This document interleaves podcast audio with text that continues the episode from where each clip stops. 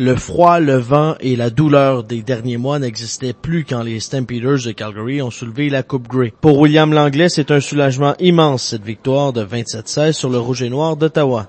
Ah, c'est sûr, c'est un mix d'émotions. Je veux dire, euh, il y a du soulagement aussi parce qu'après les deux dernières défaites, euh, je veux dire, on a, c'est une pression sur nos épaules qui, s'en va. Là, je veux dire, euh, non, je suis très content. Les gars, les gars ont joué 60 minutes, c'était ça le mot. Je veux dire, il fallait jouer quatre quarts qu'est-ce qu'on n'avait pas fait les années précédentes. Donc, euh, on a resté focus jusqu'à la fin, on a limité les erreurs, puis on est sorti, euh, on est sorti victorieux. Calgary a dû s'adapter rapidement en raison des conditions du terrain, comme l'explique le spécialiste des longues remises, Pierre-Luc Caron. Écoute, le terrain était vraiment glissant. Euh, on a été, on, a bien fait euh, les choses. On est venu pratiquer ici vendredi, puis samedi. On a pu se pratiquer un peu. Pour ma part, j'ai changé les crampons.